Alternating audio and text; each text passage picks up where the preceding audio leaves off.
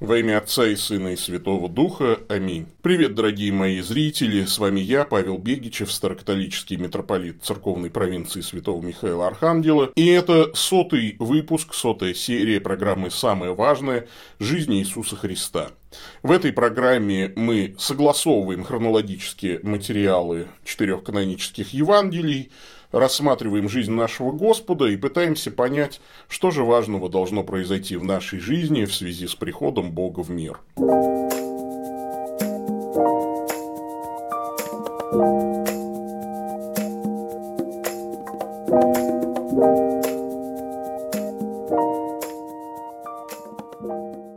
Одна из проблем сегодняшнего благовестия заключается в том, что люди неверно представляют себе, зачем им нужно христианство.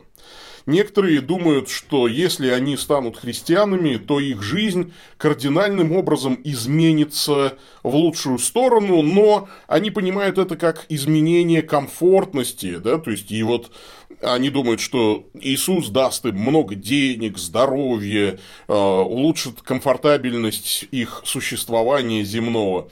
И из-за этого Евангелие либо проповедуется неправильно, либо воспринимается людьми совершенно неверно.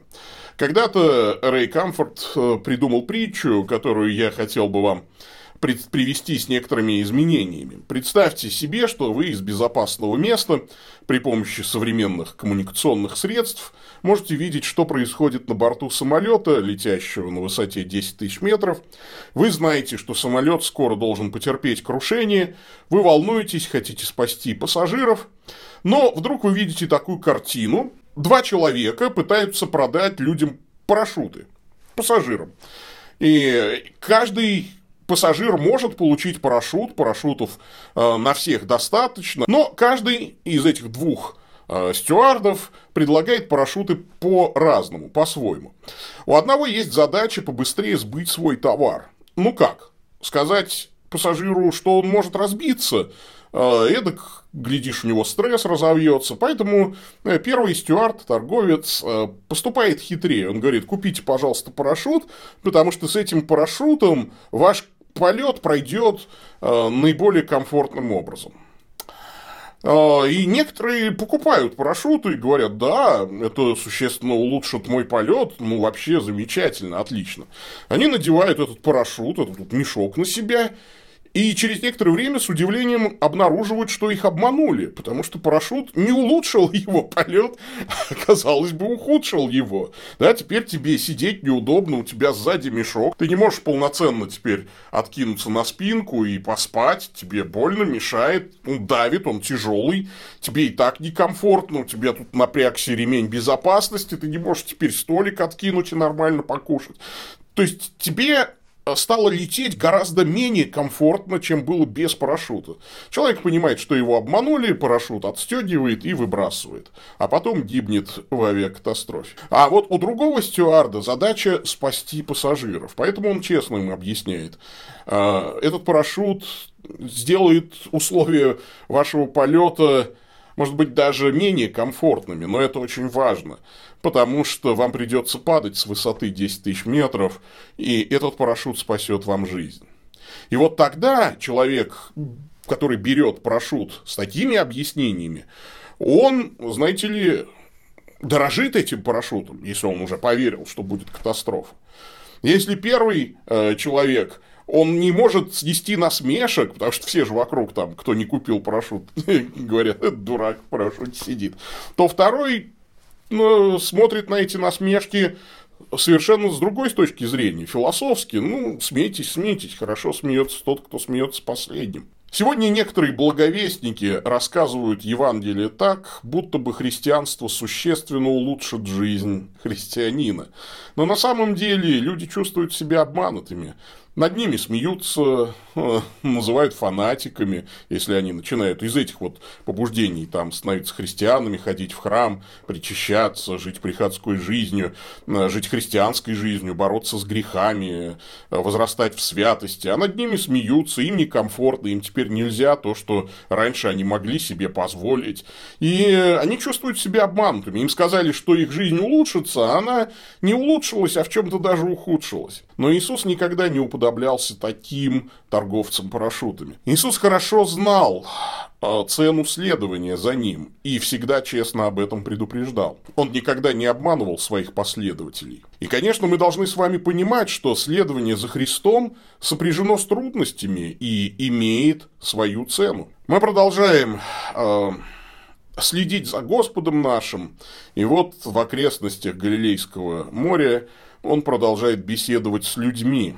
И сегодня мы прочитаем из 8 главы Евангелия от Матфея с 18 по 22 стихи. Увидев же Иисус вокруг себя множество народа, велел ученикам отплыть на другую сторону. Тогда один книжник, подойдя, сказал ему, «Учитель, я пойду за тобою, куда бы ты ни пошел». И говорит ему Иисус, «Лисицы имеют норы и птицы небесные гнезда, а сын человеческий не имеет где преклонить голову». Другой же из учеников его сказал ему, «Господи, позволь мне прежде пойти и похоронить отца моего».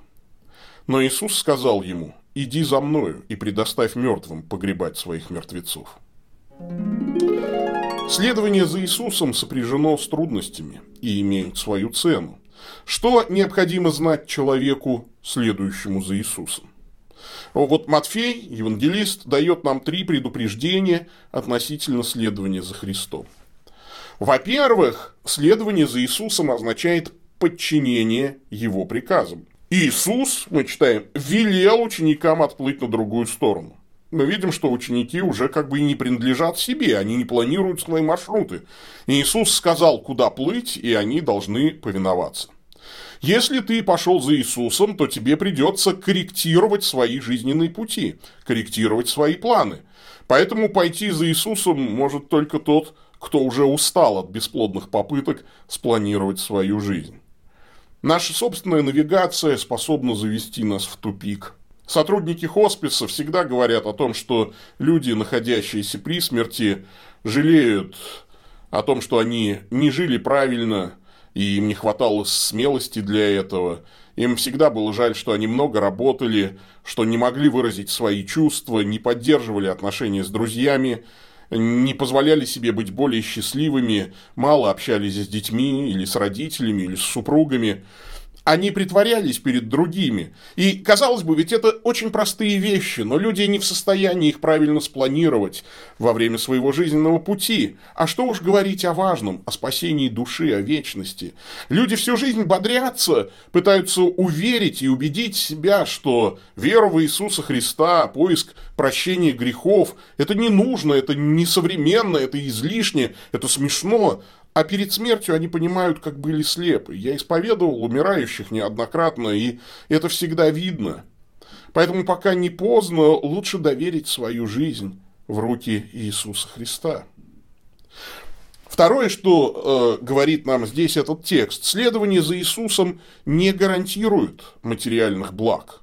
Нельзя идти за Иисусом, думая что-то получить от Него – вот книжник говорит, пойду за тобой, куда бы ты ни пошел. А Иисус отвечает на некие тайные движения его души. Он-то сердцеведец, он же знает, какие мотивы у человека. И говорит, лисицы имеют норы и птицы небесные гнезда а сын человеческий не имеет где преклонить голову. Возможно, книжник подумал, приберегу-ка я себе теплое местечко возле Мессии, уж у него-то точно можно чем-то разжиться. Все ему служат своим имением, хитон у него цельнотканный, все его любят и кормят. Но Иисус говорит, нет, на земле мне места нет.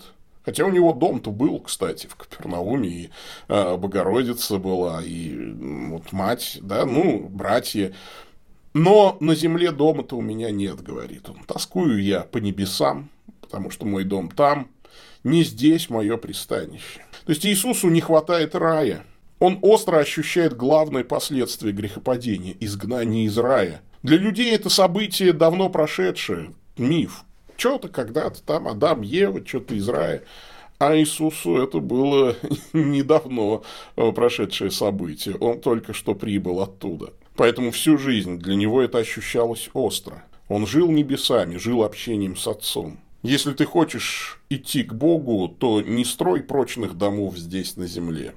Хочешь на небо, иди на небо. Не тяни небо на землю, не строй царство Божьего на земле. Христос не революционер, призванный построить на земле золотой век. Он спаситель, он вернет нас на родину, а не предложит обосноваться в пустыне. Потому что самая комфортабельная палатка в пустыне гораздо хуже, чем родной дом, где есть любящая семья. Звери имеют норы, а человек имеет небо. Время выйти из своей норы. Третье, о чем предупреждает нас Господь через евангелиста Матфея. Следование за Иисусом нельзя отложить на потом. Другой же из учеников его сказал ему, «Господи, позволь мне прежде пойти и похоронить отца моего». Но Иисус сказал ему, иди за мной и предоставь мертвым погребать своих мертвецов. Следование за Иисусом несовместимо с суетой, с мертвечиной. Господь ведь осудил здесь не похороны, как недостойное занятие, а нежелание быть последовательным, в чем-то радикальном в доверии Богу. Радикальным в доверии Богу. Если уж веруешь в Бога воскрешающего, то ты должен быть готов на конфликт с культурой смерти и похорон. А похоронить отца – это не означает, что отец умер, это обычное выражение. То есть человек хотел дождаться смерти отца, получить наследство, крепко встать на ноги, устроиться и уж тогда пойти за Христом. Так и сегодня многие говорят, я буду хорошим христианином, я пойду за Христом, но только сначала закончу школу, ну надо же получить образование. Потом человек говорит, ну я погрешу досыта, я должен насладиться юностью, молодостью. Потом человек говорит, ну мне надо твердо встать на ноги, нужно же что-то жертвовать в церковь, да? А потом люди говорят, нет, ну погоди, я сначала должен устроить свою личную жизнь, то есть у меня должен появиться крепкий тыл, семья, Потом человек говорит, ну, я должен вывести бизнес на новый уровень, потому что это все несерьезно. Потом человек говорит, ну, вот я выйду на пенсию, и уж тогда начну э, быть верующим человеком. Дождусь, когда меня парализует, тогда уж точно. Что еще делать? Буду читать псалтирь. Но на самом деле это ерунда, конечно. Это все равно, как не мириться с женой или с мамой дожидаясь каких-то важных вех в своей биографии. Если ты в ссоре с дорогим человеком, надо пойти и мириться, потому что находиться с ним в ссоре – это мука. И если вы в ссоре с Небесным Отцом, э, и, может быть, вы даже привыкли и не ощущаете это бытие как муку, но оно таково, это мука, и вы поймете это сразу, как только с ним примиритесь. Вспомните фильм «Список Шиндлера». Оскар Шиндлер, спасший более тысячи евреев, плачет, что так поздно принял это решение спасать людей. Он потратил множество денег, которые могли бы выкупить евреев э, из концлагерей, потратил деньги на праздное удовольствие. И в отчаянии он снимает с Лацкана золотой значок и со слезами говорит, что через этот значок можно было бы еще две человеческие жизни спасти. Господь призывает не медлить со спасением хотя бы своей собственной души. Он призывает к покаянию. Когда услышите голос его, не ожесточите сердец ваших. Бегите туда, где Христос, бегите в церковь, бегите к Слову и таинствам Господним. Бегите на исповедь. Если вы не крещены, креститесь, веруйте, покайтесь в своих грехах. Бегите к святому причастию. Бегите к святой жизни во Христе. Не откладывайте. Господь с вами. Да благословит вас всемогущий Бог, Отец, Сын и Дух Святой. Идите в мире. Пока-пока.